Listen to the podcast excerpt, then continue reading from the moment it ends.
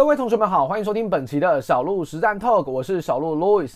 我们今天的 Podcast 主题要跟大家来聊聊的，就是本周最重要的重头戏——美国的利率决议的回顾。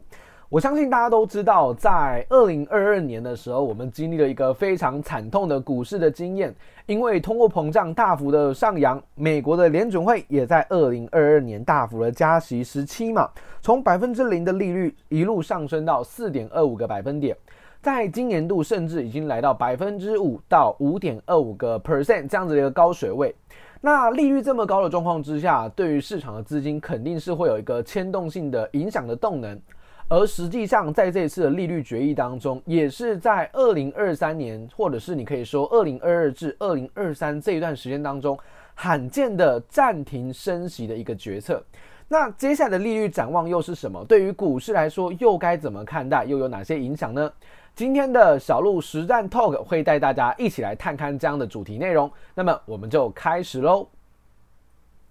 首先，第一件事情，我们先来聊聊鲍威尔在这一次的利率决议结束之后，他公开的发言有没有什么样的一个指引？在这次的一个 FOMC 的声明当中啊，其实决策大家都知道，也就是它是维持现阶段的利率，它没有再度的加息。但是整体来说，它提供了三大重要的指引，让市场去参考。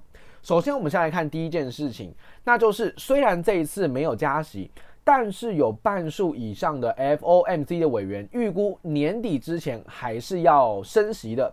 那升息的幅度到底会有多大呢？在这十八位的 FOMC 的委员当中，有九位是预测年底的利率会来到五点五到五点七五个百分点。换句话说，就是还要再加息两码，这个是市场的一个预期。那也有两位委员预期说，今年不会再加息了。有四位认为还会再加息一码，有三位认为至少还要再加息三码。所以其实市场在以 FOMC 的官员来看，他们还是相当分歧的。不过整体来说，这个利率的中位数约莫是落在五点六个百分点。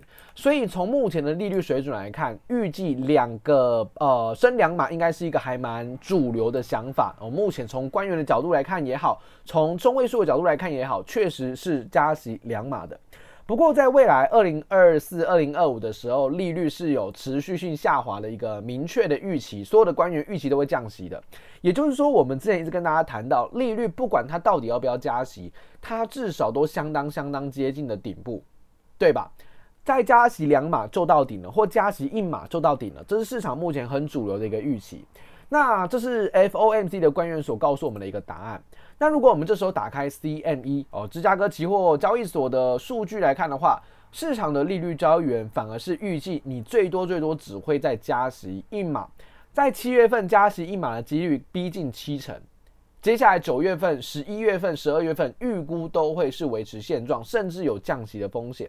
到了明年的一月，第一次的利率决议就会开始疯狂的降息。所以整体来说，呃，官员们是认为两码是比较合适的，但市场并不认为，市场认为顶多就只有一码而已。不过回到我们刚刚的一个分享逻辑哦，不论它到底要一码还是两码，总而言之就是到达顶部了，它即将见到顶部了。所以再度加息的动能已经不足，对于股市来说，它是有一个小小的利多的，因为既然大家都发现了，我把钱存到美元，它并没有办法带给我更多的利率想象空间，自然它就没有价差可以想象。那么我就会想要把美金换回来，去投入相对低估值的股市。虽然最近股市涨很多，但是股市相对来说还是很多人资金撤出之后的一个首选。所以我认为这对于股市来说，相对以资金面的角度来看，是一个利多的一个状况哦。所以你说要不要加息？可能要，但其实幅度并不大。这是一个还蛮不错的消息面哦。那第二个则是，呃，鲍威尔特别强调了升息的影响，其实目前尚未显现。也就是说，如果你从 GDP 的角度来看，你从失业率的角度来看，你从核心的物价指数来看，好像都没有那种经济要衰退的现象。不过，鲍威鲍威尔快速的跳出来跟你说，千万不要低估了经济会放缓、会衰退的一个风险，因为升息的状况，它所造就的影响是递延的。它不会说我这个月加息，下个月经济就受到影响，不会的，它不会一个这么直接短线上的影响，但是中长期是会受到影响的。所以 GDP 的部分，呃，联准会也把二零二四年、二零二五年的 GDP 往下去做一个修正。那失业率的部分是维持在四点五个百分点，所以经济衰退可能真的随之而来就要到达。他提醒市场千万不要低估了这样的风险。而第三个重点则是到底什么时候要降息啊？鲍威尔他给出一个答案，就是只有在通膨大幅度的下滑的状况之下，他才有可能降息，而这。可能需要几年的时间，而且他特别的 mark 这句话，他说的是几年的时间，也就是说，他也举出举到一个例子，就是 FOMC 目前的委员会当中，没有人支持今年降息的，他认为根本就是不合适的，所以他认为通膨还要再见到更明显的下滑，才有可能去降息，而且短线上见不到，所以利率维持高档是鲍威尔目前认为的一个状况，但市场显然不这么认为，市场认为你今年维持一个高档利率，明年就一定会降息。跟鲍威尔所说的要好几年时间是有很大落差的。那到底谁的观点是正确的？到底谁的观点是正确的？每个人的观点都有他背后逻辑，所以我们身为一个投资者，我们要关注的就是他背后在思考什么。但实际上，对于我们来说，我们更应该关注的就是价格到底怎么反应，因为我们做的是价差。价格的涨跟跌才是我们最真实的指引，所以我觉得这些数据对于大家来讲，它反而是一个呃参考的 benchmark。市场现在怎么看？主流是怎么看的？你先清楚。那高于这个预期的调整，或低于这个预期的调整，你就可以去动态的观察市场行情的变化。我觉得这是比较实际的。所以你说官员一定正确吗？也没有。你说利率交易员的预期一定正确吗？也没有。所以这件事情本身它就是一个动态调整的状况。但至少我们要先知道，加息一码或两码可能是市场目前的共识。这个大概是这一次的美国利率决议的一个指引，告诉我们的一些内容哦。那我们来看一下第二点。那市场为什么不反应利空？什么利空？很多人见到说，诶，美国可能还要加息一码两码，就会开始去思考，对耶，之前加息股市大跌，对吧？因为资金全都被吸到美元去了。那为什么这一次明明还要加息，但市场却没有很积极的反应这个利空，反而美元指数还在往下跌？除了因为它的利率可能真的要到顶部之外，市场关注的点就是。消息公布出来之后，价格其实并没有如预期的上涨。明明是一个蛮鹰派的暂停升息的一个措辞，但竟然没有引发美元的上涨，这让市场相对的担忧。所以，这个原先看起来对于股票市场是利空的消息面，它竟然没有让股市下跌，反而在当天股市除了科技股之外，全数都是上涨的。那就代表一件事情，市场其实已经认为这个利率到顶部，大家都可以接受了。反正再加息一码两码也就到顶了，大家已经可以接受这样的一个预期，反而去反映的就是未来如果降息的时候，资金会有动能流出来，所以领先去做一个布局。那再加上市场目前有一个最大最大的利多，那就是 AI。市场在思考 AI 能不能成为救世主，拯救疲弱的经济。那你就回想到之前可能在笔记型电脑啊，或智慧手机刚推出来的时候，也有这样子的一个味道，就是要让市场开始利用新科技来去拯救疲弱的经济体。所以 AI 有没有机会扮演这样的角色？其实我们目前可以看到，NVIDIA 上来了，Google 上来了，Microsoft 上来了，所以你就会发现这种大型的科技股最近都在大涨，而且有些甚至已经创下历史新高，例如像 NVIDIA。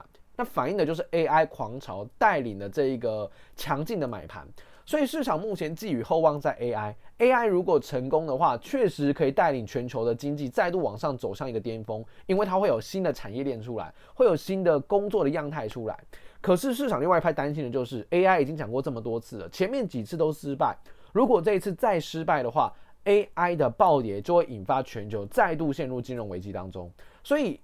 真的是两面刃，行情总在这一种半信半疑当中成长。AI 到底会不会成真？不知道，但市场目前是高度认为它会成真的。所以，也就是因为这样强劲的利多，让市场忽略了短线的美元的升息的利空。所以，利多利空消消涨涨，目前是利多占有优势。所以，美国股市目前还是偏向一个多方震荡的结构。那。反而没有过度去担忧再度加息的风险。当然，就如同我们刚刚所说的，利率就到顶部了，顶多再加息一两码，你的空间很小。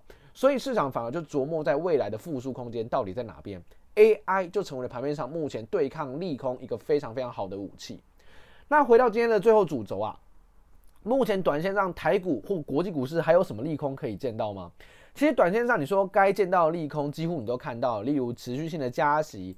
例如目前经济的状况的不好等等的疲弱的经济等等，你几乎都看到了。目前接下来你要关注的就是说市场的经济数据，例如像 GDP，它是否真的会出现明显的衰退？市场目前都在压住软着陆，也就是会衰退，但不会有大幅的衰退。那这件事情如果真的见到报纸了，被公布出来了，市场怎么反应？如果市场完全不理会这个衰退的经济数据，反而继续往上涨，那可以很有把握的说，利空全部出尽了，接下来就是大多头，接下来就是大多头的复苏。但如果你发现这个利空消息公布出来之后，经济衰退消息被发现了之后，行情真的往下回跌，那代表说市场也在担心景气跟这个股价大幅的脱钩的疑虑，那可能短线就有大幅度的回调。所以对于我来说，呃，经济衰退可能是一个未来潜在的风险。但第二个就是短线的涨多了哦，短线毕竟涨了这么多都没有一个大幅的一个回跌回调，我觉得有点不切实际。所以我认为最好的做法还是让行情拉回修正，整理一下。电子半导体 AI 相关的供应链维持高档震荡没问题，但是中低位阶的传产金融也得跟上来，整体的股市的结构会变得更强，这是我自己还蛮呃重点关心的一个结构，所以我会认为说，如果我们在市场上在操作，或者是在最近的一个行情震荡当中，你得理性去思考一下，短线来到一万七千点的这个大量套牢卖压区，短线再度急涨的机会，我认为是相对小的，反而是要提防随时有一个回马枪的拉回。但是拉回下方有多重均线的支撑，它其实是一个机会，而不是一个危机。